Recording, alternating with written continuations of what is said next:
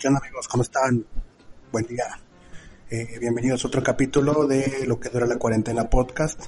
Y el día de hoy, viernes, 24 eh, de abril del 2020, pues seguimos encerrados. Eh, todavía estamos por recorrer un largo camino que la pandemia ha trazado y que las circunstancias, si lo permiten, pues habremos de salir más o menos en mes y medio.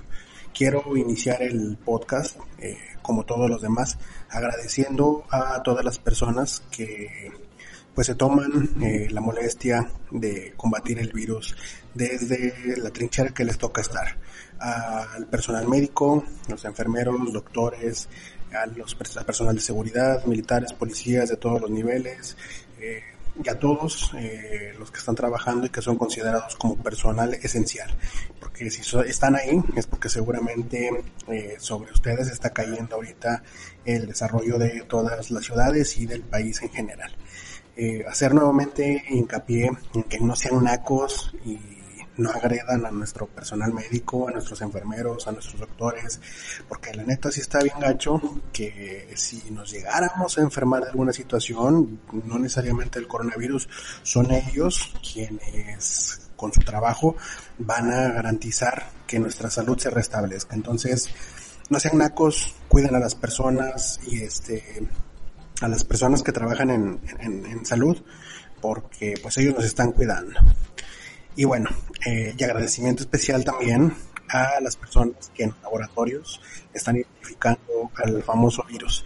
Y este, en especial a nuestra querida amiga Mariela Villarvides, que el día de hoy nuevamente nos acompaña para hacer el corte, eh, pues vamos a decirlo, semanal. ¿Qué onda, Mariel? ¿Cómo estás? Hola, ¿qué tal? Muchas gracias por la invitación nuevamente. Muy bien, Mariel. Oye, pues este, empezando, ¿no? Y entrando al tema. ¿Cómo te has sentido esta semana? ¿Qué has visto? Este, ahorita antes de que contestes, pues avisarte que también el público deja algunas preguntas eh, y las vamos a ir respondiendo, pero es importante que nos platiques qué es lo que has visto, cómo te has sentido, eh, y creo que te lo dije en la semana, sí me da mucho pendiente que vayas al laboratorio, ya después me explicaste que incluso esto, está más seguro para ti porque estás más protegida, pero ¿cómo te has sentido? ¿Cómo has visto el, el panorama en general aquí a nivel local y a nivel nacional? Pues bueno, este, primero siempre pues voy a agradecer a nuestro personal de salud y a nuestro personal federal y a nuestro gobierno por eh, adentrarnos, eh, sobre todo en la cuarentena, eh, y las medidas que ellos están tomando, que ellos deciden, las medidas que empezamos a tomar, que creo que realmente han sido pertinentes entonces, bueno, a la verdad agradezco por eso porque creo que podríamos estar, este, como quien dice, peor. Entonces, este, estamos muy bien ahorita. Digo, podría haber estado una, un aumento de casos mucho más fuerte como se ha presentado en otros países, como en Europa, como en Estados Unidos, etcétera. Y creo que nosotros, pues bueno, desgraciadamente sí va en aumento el número de casos, de hecho, estos últimos dos días se, se mostró un pico muy alto de nuevos casos de coronavirus en, en, bueno, en el país también, pero sobre todo en Nuevo León. Entonces, pues bueno, esto coincide con algunas fechas en específico que creo que si hacemos como cuentas, este, es debido a eso por ejemplo, hubo un pico muy grande. Eh, y si vamos un poco hacia atrás, ¿qué pasó hace dos semanas? Pues hace dos semanas empezaron las vacaciones de Semana Santa. Entonces creo que eso influyó mucho, este, porque la gente siguió saliendo de sus casas, siguió haciendo carnes asadas, siguió haciendo sus reuniones y la verdad este, esto nos afectó realmente mucho en el número de casos. Además de que también hace dos semanas se habló del desabastecimiento o que iban a cerrar las cervecerías porque no eran este, esenciales y hubo una gran congregación de personas en muchos supermercados y ahorita estamos viendo, creo yo, perdón, las consecuencias de, de esto. la verdad he tenido mucho más trabajo del que tenía. Antes, este, pues, o sea, teníamos un flujo de muestras, pero ahora la verdad es que ha ido muy, muy en aumento el número de casos sospechosos o el número de muestras que nos están mandando al laboratorio analizar. Entonces, este, pues sin más preámbulo, pues mi consejo siempre va a ser, por favor, quédense en su casa. Ya estamos en fase 3. Ya no es tan fácil rastrear dónde nos pudimos haber contagiado, a menos que estemos respetando la cuarentena. Y espero realmente que la mayoría lo, lo esté haciendo. Muy bien, Mariel, muchas gracias. Nada más para el que no esté enterado, les recuerdo que Mariel eh, tiene un doctorado en ingeniería, molecular, entonces sabe realmente de lo que está hablando. En biología molecular. Biología molecular. Ingeniería genética. Ingeniería genética, bueno, es, ese es el, punto, que es experto en el tema, genético. Eh, y bueno, si ella lo dice, ella tiene la autoridad científica para respaldar los dichos que nos han dicho las autoridades estatales y las autoridades federales. La mejor forma de combatir al virus es quedarse en casa. Y se les ha dicho desde que inició esta crisis, pero desafortunadamente pues a lo mejor nuestro nivel cultural o algunos otros factores pues determinan que las personas se pasen por alto las reglas que eh, pues los especialistas, los científicos recomiendan. Ya lo dijo Mariel, hay un aumento, eh, pero eh, si, si, entendí bien Mariel, a pesar del aumento eh, no estamos en números rojos y vamos avanzando positivamente para recuperarnos, ¿es correcto? Sí, así es. Si seguimos respetando, creo que vamos bien. Este, y como mencioné, o sea, pudimos haber estado incluso peor. Muy bien. Y bueno, el día de ayer, Mariel eh, precisamente hizo una publicación en Facebook para reclutar biólogos moleculares. Eh, y a mí me llamó la atención y de hecho le escribí y le digo, oye, ¿por qué están buscando más biólogos moleculares? ¿Es acaso que hay un incremento alarmante de casos o por qué se necesita el material? Y me gustaría que les, les platicara precisamente por qué está aumentando el número de personal. Sí, pues bueno, este, esto ya se tenía previsto un poco de que para mayo íbamos a empezar con este el pico máximo de número de casos. Entonces, desde hace tiempo, o sea, nos empezaron a, reclutar a biólogos moleculares, a expertos que supiéramos este, realizar este tipo de pruebas. Entonces, empezamos, eh, empezaron a reclutarnos y ya teníamos previsto un poco que a lo mejor iba a haber un aumento de números sospechosos y de número de muestras. Nuestro queridísimo gobernador el Bronco se le ocurrió la grandiosa idea de poner este puestos, no sé cómo se le llama, que es ¿cómo se llaman? No ¿Filtros? Los, sí, unos filtros este, en diferentes puntos de la ciudad para poder este, hacer toma de muestras sin necesidad de tener que ir a un hospital. Si tenías este, síntomas, podías presentarte ahí. Entonces, todas esas muestras obviamente nos estaban llegando a nosotros. Entonces, con el inicio de la fase 3, comenzó a haber un flujo mucho mayor de muestras, por lo que nos pidieron a nosotros que empezáramos a reclutar más gente, que nosotros supiéramos que ya supiera hacer estas técnicas porque como pues pandemia no tenemos suficiente tiempo para estar capacitando a personas que nunca lo han hecho. Digo, no es algo imposible de hacer, mucha gente lo puede aprender, pero lo ideal es que ya tengan un poco de experiencia en eso. Entonces sí vi muchas preocupaciones de mis amigos de, oye, ¿por qué están buscando más gente? Bueno, también el apoyo de nuestro gobernador es que nos está haciendo un laboratorio nuevo precisamente para que haya un mayor número de personal para esta pandemia, que en esta pandemia se puedan procesar más y más muestras.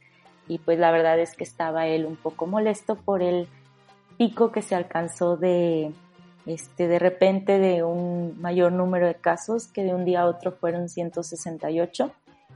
Y esto es debido a que también eh, como mencioné, que no habíamos respetado la cuarentena, bueno, no habían respetado la cuarentena muchas personas, también este, se han sumado nuevos laboratorios, creo que se sumaron dos más aquí en Nuevo León, o uno al menos, este, que estaba siguiendo eh, este protocolo que está establecido por el INDRE a nivel federal y que nosotros como laboratorio somos el laboratorio de referencia, nosotros teníamos la última palabra. Se nos ha sumado en ayuda otro laboratorio y los casos que ellos reportaron se sumaron a los nuestros, entonces dieron un mayor número de casos positivos. Es por eso que hubo un aumento. Ok, entonces estoy entendiendo que como se aplicaron mayor número de pruebas, eh, también aumentaron el número de casos, ¿de acuerdo? Así es. Ok, muy bien. Entonces, en términos simples, eh, a nivel local, entiéndase Monterrey, Nuevo León, vamos bien. A nivel federal, Mariel, ¿cuál es tu, eh, tu perspectiva? ¿Cómo, ¿Cómo, lo ves tú a nivel federal, ya entendiéndonos como, como país?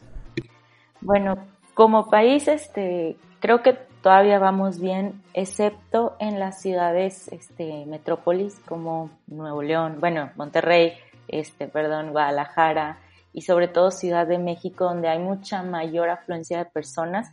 Ahí sí veo un poco muy difícil la situación y que ahí sí va a haber un gran aumento. Claro que nuestro gobierno ya tomó las medidas de que por lo menos hasta el 30 de mayo nos vamos a, cuarentena todo el país y que tal vez algunos municipios puedan ir liberándose de la cuarentena si son aquellos que tienen menos casos.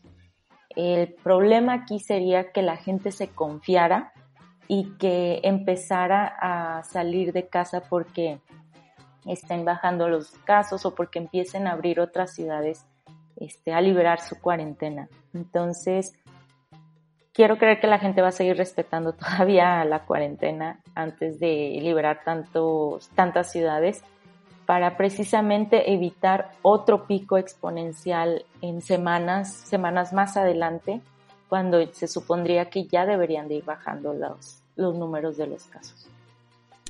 Ok. Bueno, Mariel, pues te agradecemos mucho la, información que nos está dando sobre la perspectiva de cómo vamos a nivel local y a nivel nacional. Eh, y el llamado es muy sencillo, ¿no? Quédense en su casa, hagan lo que quieran, pero quédense en su casa. Por favor, por amor a Dios, por amor a la, por amor a Buda, por amor a lo que ustedes más le tengan, quédense en su casa. Es así de sencillo. Y bueno, Mariel, pues nos llegaron varias preguntas, eh, algunas de ellas muy interesantes, de hecho, y vamos a ver este, si, en medida de lo que tengamos a la mano las podemos ir contestando. La primera dice, eh, y esta la hizo José Luis, el virus ataca la sangre. Ok, eh, Creo que primero si puedes leer la pregunta completa porque sí la vi. decía Dice, ¿el virus ataca la sangre? ¿Si ha sido efectivo el usar sangre de los curados contra los infectados? Ok.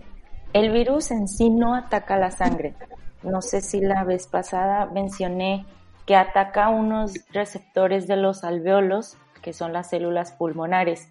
Es por eso que los síntomas son respiratorios Claro que se puede encontrar en la sangre porque, bueno, la sangre pasa por nuestros pulmones también, o sea, hay un, o sea, el virus se puede diseminar, sí, pero no significa que ataque células de la sangre, ataca las células de los pulmones.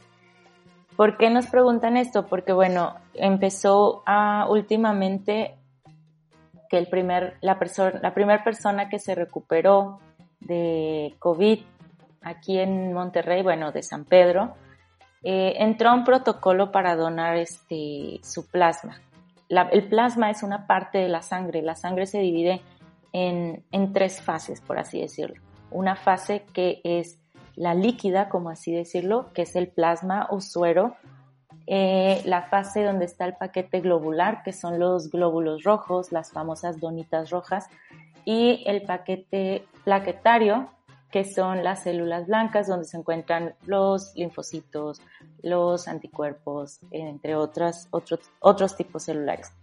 La hemoterapia se ha utilizado para tratar muchas enfermedades, no nada más como ahora que se está utilizando el plasma rico en plaquetas, este, para tratar personas que estén gravemente enfermas de COVID, para ayudar a su, a mejorarse de personas, bueno, plasma proveniente de personas que ya se recuperaron, que teóricamente significaría que desarrollaron anticuerpos, es decir, células que pueden combatir este, este virus o la enfermedad de COVID y que por lo tanto se hace como un trasplante, ¿no?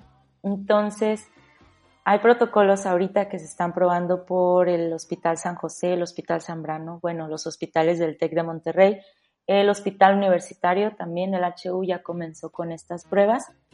Sin embargo, no es algo 100% seguro. Sí se ha visto mejora, obviamente, no en todos los pacientes. Entonces, esto es algo que ya se sabía desde hace mucho, que puede ayudar no nada más a COVID, no es algo nuevo. Se ha utilizado en otras enfermedades, incluso pacientes, no sé, con cáncer, pacientes con diabetes, eh, pacientes con diferentes enfermedades autoinmunes como artritis, lupus, etcétera. Se han utilizado este tipo de terapias. Incluso se utiliza como para belleza, para las personas que les gusta, no sé, inyectarse la cara este, para regenerar células y mejorar el aspecto de la piel, etcétera.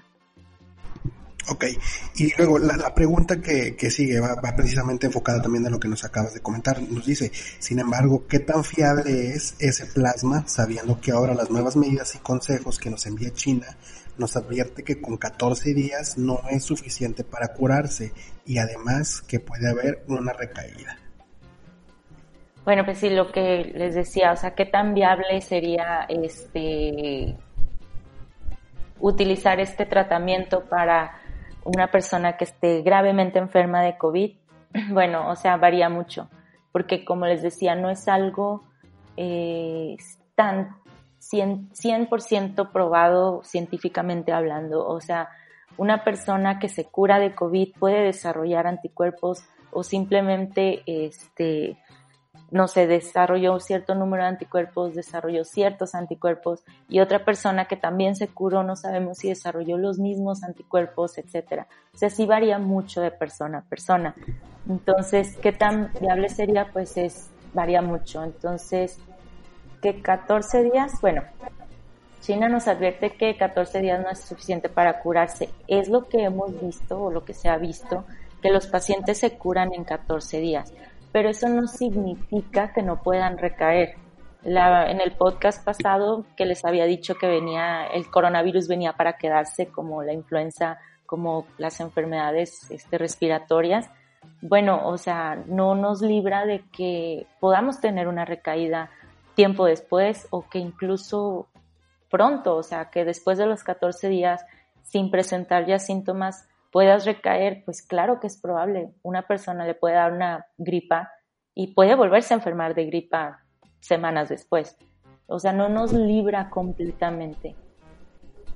Ok, entonces para entender, este, estimados oyentes, eh, la transfusión de plaquetas de personas curadas no es un procedimiento que tenga eh, fiabilidad, sino que se usa más por la experiencia que se tiene de otras enfermedades, pero hasta cierto punto tiene sus limitaciones. Y por otro lado, pues como lo comenta Mariel, eh, pues efectivamente la enfermedad se puede recaer como se puede recaer en una gripa maltratada por ejemplo, ¿no? Entonces el COVID no deja de ser peligroso eh, incluso después de los 14 días de los que se señala. Aquí otra persona eh, pregunta, ¿se puede tener un solo síntoma y ya ser portador de COVID? Bueno, desgraciadamente como esta es una enfermedad muy nueva, se supone que, o sea, desconocemos si solo un síntoma sería capaz de descartar que no tuvieras COVID. O sea, me explico, tener un solo síntoma que puede, que significa que ya tengas COVID, pues no lo sabemos 100% con certeza. La, las características que proporciona la OMS, la Organización Mundial de la Salud, el, no sé, el estándar es que por lo menos se presenten dos síntomas para poder decir que sí eres un caso sospechoso de COVID. Pero eso no significa que por el hecho de no tener síntomas no pueda ser un portador. Eso sí, o sea, hay personas y yo tengo conocidos que son portadores y que no desarrollaron ningún síntoma. Y sin embargo, sus familiares con los que vivían en, la misma casa, ellos sí se enfermaron. Entonces, sí se puede, no es, no exactamente si tener solo un síntoma, la OMS establece que por lo menos dos. Ok, que de hecho son los mismos parámetros que se utilizan para ser candidato a que te haga la prueba, ¿no? Lo comentábamos en el podcast pasado, precisamente esta cuestión de que no se le aplica la prueba a todo mundo porque no necesariamente tienen eh, los, los síntomas que deberían de tener. Y corrígeme si estoy equivocado, pero hasta donde tengo entendido, creo que uno de los síntomas eh, más, vamos a decirlo, más emblemáticos del, del COVID es la fiebre. Tiene que haber fiebre y tiene que haber tos, ¿verdad? Exacto. Puede haber otros malestares, pero por ejemplo, si yo llego y digo, me duele la garganta, pues eh, dudo mucho que me vayan a querer hacer la prueba solo por un dolor de garganta. Además, este, pues se los digo por experiencia, o sea, no hay que dar un trabajo extra a las personas que estamos haciendo las pruebas porque no es algo que se hace en una hora, en dos horas, ni en tres horas, y no se hace en cinco horas, se hace por lo menos en unas seis, siete horas, si bien nos va poder hacer una prueba. Muy bien. Que de hecho lo comentábamos la vez pasada, por eso la fiabilidad de las pruebas rápidas se queda corta para lo que estamos enfrentando, porque el tipo de pruebas que se realizan en un laboratorio pues son precisamente muy, muy, muy laboriosas. Eh, por aquí nos pregunta Ide, ¿concuerdan los datos que comparten las autoridades con las muestras que llega a haber en resultado positivo?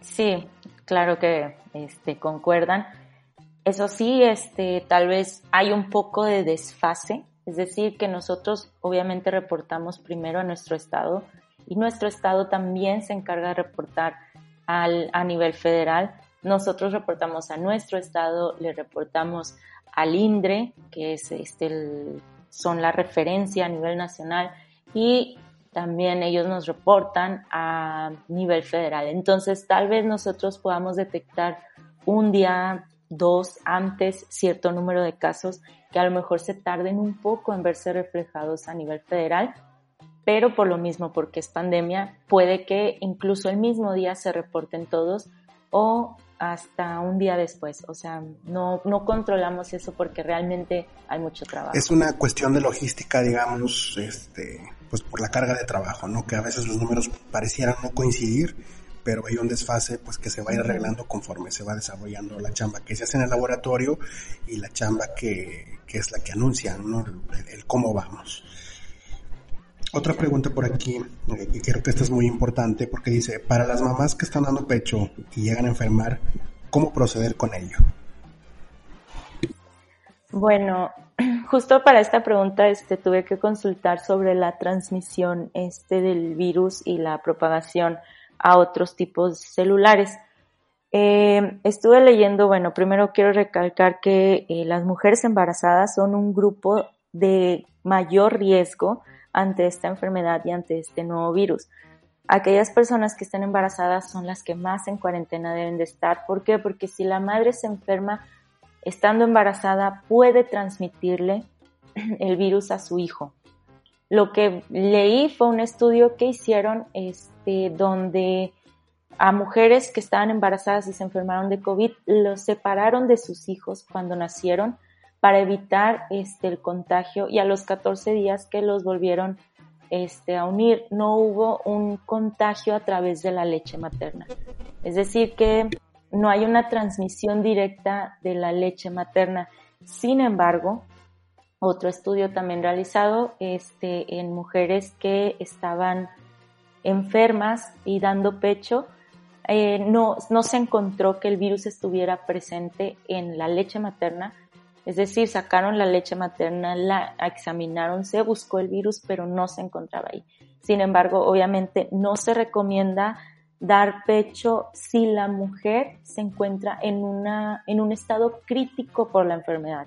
O sea, si la mujer este, que está dando pecho tiene neumonía o necesita ser hospitalizada, lo mejor es dejar de dar este pecho. Pero si la mujer está enferma y tiene sus medidas de higiene, no hay razón para este, pensar que el bebé se pueda contagiar a través de la leche materna. Eso sí, tendría que usar la madre un cubrebocas para evitar eh, que cuando hable, que cuando respire sobre su bebé, este, no evitar estas gotas, aerosoles que salen de nuestro, de la garganta, del toser, etcétera, respirar, este, evitar enviarle partículas virales a los bebés, ¿no? Pero a través de la leche materna, no. No hay contagio. Que de hecho, eh, no sé si te enteraste que la semana pasada, de hecho, no, creo que fue en Coahuila, eh, una mujer dio a luz.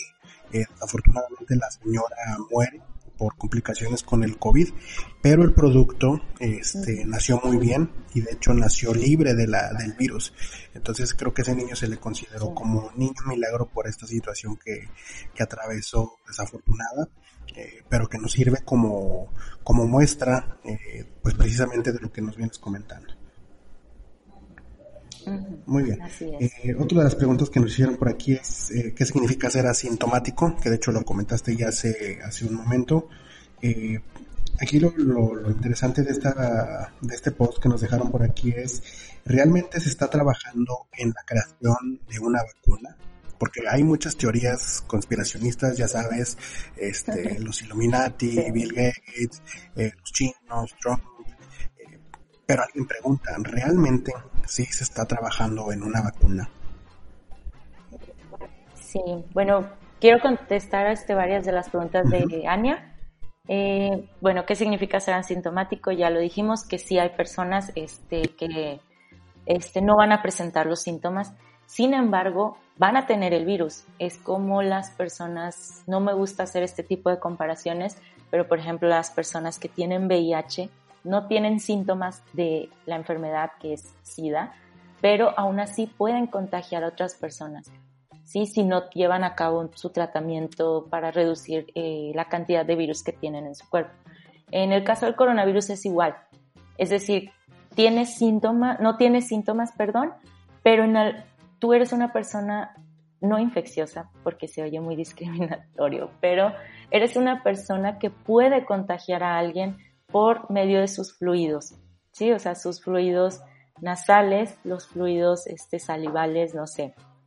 Entonces, ¿qué significa? Que si también en algún momento puedes recaer, no, es una enfermedad nueva, desgraciadamente es un virus nuevo, no sabemos si habría recaídas o porque las personas asintomáticas no, simplemente no desarrollaron síntomas, a lo mejor no recaen, a lo mejor desarrollaron anticuerpos y por eso ya no presentaron síntomas está un poco, eh, se desconoce un poco, pero si lo comparamos con otras enfermedades, claro que no podemos descartar la posibilidad de, recaer, pero sí es muy importante recalcar que esta persona sí puede contagiar y puede contagiar muchísimo.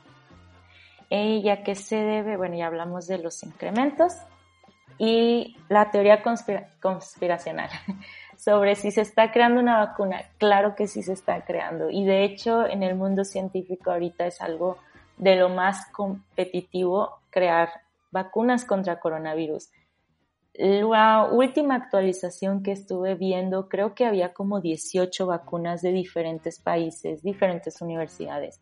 Claro, la mayoría, porque de los países que más apoya la ciencia, pues es Estados Unidos, obviamente China también, este, tenían Suecia, Reino Unido, son como 18, 19 vacunas que se están creando. Eh, lo menciono porque cada una de ellas se crea con un diferente punto eh, de la infección del virus. Es decir, una va a atacar cierta parte del virus a lo mejor para replicarse, otro le va a impedir que se meta la célula, otra vacuna va dirigida para un receptor del virus, etcétera, etcétera, etcétera. O sea, conocer cómo funciona el virus es lo principal para poder desarrollar no solo una vacuna, se pueden desarrollar muchas. Y ahorita la competencia es encontrar cuál funciona mejor. Entre esas 18, hace dos semanas había escuchado que por lo menos ya van 5 o 6 en fase 1. Fase 1, ¿qué significa? Que ya se están probando en humanos, en fase clínica. La fase 0 es probarlas en cultivos celulares y probarlas en animales. y ya van, no sé cuánto más hayan avanzado las demás, pero ya hay varias que al parecer están funcionando y que ya empezaron fases clínicas en humanos, pero ojo, no significa que ya estén probándose en personas infectadas. Se está probando en personas sanas para ver que no tengan algunas consecuencias y luego ya se prueba en grupos comparativos de personas enfermas y luego en personas enfermas de COVID versus personas sanas, etcétera. Y luego se tiene que monitorear para ver que no haya algún efecto secundario al haber aplicado. Que de hecho, en el capítulo pasado, precisamente nos comentabas del proceso de lo que es crear una vacuna, que no es, no son enchiladas prácticamente, ¿no? Sino que llevan un proceso eh, técnico, científico e inclusive hasta moral, eh, si, si es que se puede determinar así, por las consecuencias que pueda tener, eh, pues una vacuna que lo comentaste, pues puede ser, pueden ser muchísimas, ¿no? Las consecuencias y de ahí que se tiene que cuidar y que de que el proceso sea, sea lento. Ania también nos pregunta, ¿qué va a pasar si se adelantan las fases? ¿Habrá más contagios al regresar a actividades normales? Sí, claro que sí. O sea, bueno, tenemos que recalcar que ahorita estamos en fase 3, que significa que es la fase más alta, es decir, que es el número de casos número mayor de casos que se van a presentar este, en nuestro país, en nuestra región. Entonces, si adelantamos la fase 4 cuando no debería de ser, la fase 4, bueno, hay que explicar un poquito, la fase 3 es el número máximo, la fase 4 es cuando empieza a disminuir el número de casos. Si nosotros nos adelantamos y cerramos la cuarentena y nos salimos otra vez a nuestras actividades normales, es muy probable, si nos salimos antes de tiempo, es muy probable que vuelva a haber otro pico exponencial de casos si no se siguen las indicaciones. Pero la declaración de la fase 4 la hace, se hace a nivel federal, la hace nuestro secretario de salud, nuestro subsecretario Baby López Gatel. Este, ellos son los que van a declarar cuándo empezaría la fase 4 y eso se declararía hasta que realmente se empiece a ver un, un declive en el número de casos nuevos positivos. Por ahí hay un dicho, un viejo dicho que dice, no porque te despiertes más temprano va a salir el sol más rápido. Eh, algo así es lo que entendí, lo que nos explica Mariel, que no porque nos adelantemos a, la fe, a, la, las fases significa que ya estemos librando el, el, proceso. Estas fases que se van planteando pues tienen una, un motivo, una motivación que es precisamente acortar esta, esta pandemia. Y este, por último pues aquí la pregunta de, de Win, nuestro amigo Win, que nos pregunta, creo que es la pregunta del millón, ¿cuánto falta? creo que le faltó especificar un poquito cuánto falta para qué, para la vacuna, para Conociendo a Winnie, yo creo que se refiere a cuánto falta para que pueda salir. Seguramente va a estar como león encerrado en su casa de un lado a otro yendo y viniendo. Y ya de tener mucha ansiedad, entonces él ya quiere salir y yo creo que va por ese lado. Sí, bueno, a mí no me gustaría dar una recomendación y decir de que se salgan de su casa, a menos que sean indicaciones oficiales, pero a cómo vamos, si seguimos respetando la cuarentena, si nos va bien, podemos empezar a regresar a nuestras actividades poco a poco a partir de junio, mediados de junio. Pero realmente volver a nuestras actividades completamente normales yo creo que eso va a venir siendo hasta agosto, poder volver a hacer reuniones y yo creo que tal vez sí podamos salir a lo mejor en junio, a lo mejor en julio, pero creo que esta pandemia nos va a dejar un mensaje muy importante que tal vez siempre debimos de haber tenido, que es la higiene personal y la distancia personal. Digo, no soy, yo no soy muy fan de los de las muestras afectivas, pero este, creo que esto nos demuestra de que realmente no, no debemos de confiarnos tanto en, en, este, en el acercamiento social, sobre todo después de una pandemia. Entonces, creo que todos vamos a empezar a salir de casa con nuestras precauciones elevadas así como las tenemos ahorita. Y espero que realmente así sea, que sigamos usando cubrebocas en la calle, en el transporte público, en los lugares concurridos, porque incluso no, no, nada más nos vamos a estar previniendo de, de enfermedades como el COVID, nos vamos a estar previniendo simplemente de otras enfermedades como influenza, como la gripe, como algún resfriado, no nada más este, enfermedades así de fuertes. Y que estas eh, indicaciones que estamos siguiendo ahora de tener mayor cuidado en la limpieza, en, en, los productos, en lo que tocamos, de no tocarnos la cara, creo que nos va a ayudar a mejorar un poquito nuestras rutinas. Es correcto. Creo que lo que nos está dejando precisamente lo que dices es dándonos un nuevo aprendizaje y lo hemos comentado muchas veces, después de la pandemia va a ser una vida totalmente diferente a como la conocíamos antes de que llegara esta pandemia. Que, que, dicho sea de paso, la pandemia eh, o el estado de pandemia es declarado por la OMS. También es la OMS, Mariel, los que se encargan de decir, ¿se acabó la pandemia? Bueno, en decisión final, obviamente, es de cada país, tengo entendido, pero tú no puedes declarar fin de la pandemia o fin de la cuarentena de un país sin tener como que la aprobación de la OMS, porque todas las decisiones que está tomando nuestro gobierno tienen que tener una base científica, este, epidemiológica, lo que tú quieras, experiencia, para poder tomar cualquier decisión de decir, ya estamos en fase 3, ya pasamos de fase 2 a fase 3, ya terminó la fase 3. Entonces, obviamente, todos esos comunicados se los tiene que dar a la OMS y la OMS te va a, estar, te va a preguntar como, ok, ¿por qué decidiste esto? Ah, bueno, porque México la situación es así, la economía es así. México nos tenemos que ir a cuarentena antes porque nuestros hospitales, porque nuestra economía, porque todas esas características se le reportan a la OMS. La OMS claro que tiene que dar un visto bueno y a final de cuentas la decisión es de cada país. Si el país decide cerrar o no aeropuertos, si decide cerrar o no fronteras, obviamente es decisión de cada país, ahí sí no tiene mucho que ver la OMS. Muy bien, creo que eso es importante, eh, hacer el señalamiento de que la OMS no toma decisiones políticas.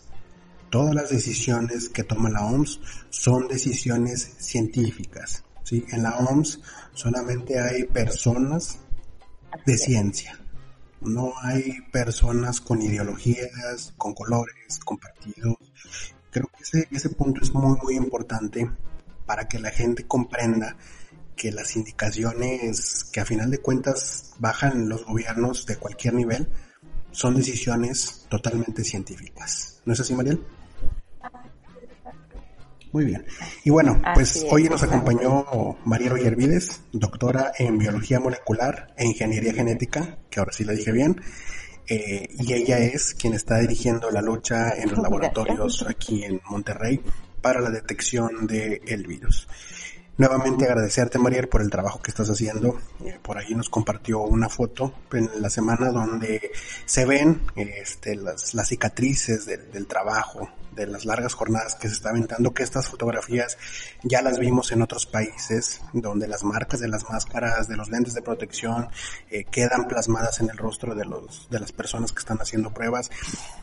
Y creo que es muy importante reconocer el trabajo de todos ellos que pues están exponiendo a final de cuentas por tratar de que todos los que no estemos en el, en el medio científico médico pues estemos bien. ¿Algo más que quieras agregar, María? ¿Algún saludo o algo? Pues solo recalcarles, pedirles, rogarles que no salgan de casa, que se queden en casa o ustedes me van a pagar el Botox para arreglarme mis cicatrices que me lleguen a quedar por tantas este, jornadas largas. Ojalá que no lleguemos a ese punto, pero de la raza agarren la onda, eh, no salgan de su casa, no se junten con la raza, nada más es un ratito, nos estamos jugando pues un montón de cosas, pero principalmente el futuro. El futuro es el que está en juego. Muchas gracias, María. Este, espero que la próxima semana nos puedas acompañar nuevamente para hacer el, corte, para saber cómo vamos. y este ejercicio nos ayuda muchísimo eh, porque tenemos la información de primera mano de una profesional y no de algún usuario random de, de, Facebook o de Twitter, porque ya ves que la raza, conforme se va moviendo la agenda, se hacen experta en política, en economía, en epidemiología. Entonces, lo importante es, escuchen a los expertos, como es el caso de Mariel, eh, y escuchen solamente los comunicados de fuentes oficiales. Muchas, muchas gracias, Mariel.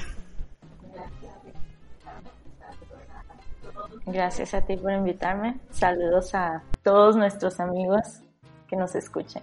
Muchas, muchas gracias. Y bueno, muchachos, este, el día de mañana, si la cuarentena lo permite, tengo este como invitado a uno de los primeros contagiados aquí en el estado de Nuevo León, que nos va a platicar eh, sobre su experiencia de vida antes y después del, del virus y que nos cuente un poquito también a ver si puede identificar cómo fue que se, que se contagió. Eh, no voy a decir el nombre, lo voy a dejar hasta mañana por si no se concreta pero todo parece indicar que sí. Y si la cuarentena y el COVID-19 lo permite, pues nos escuchamos el día de mañana. Chido, raza.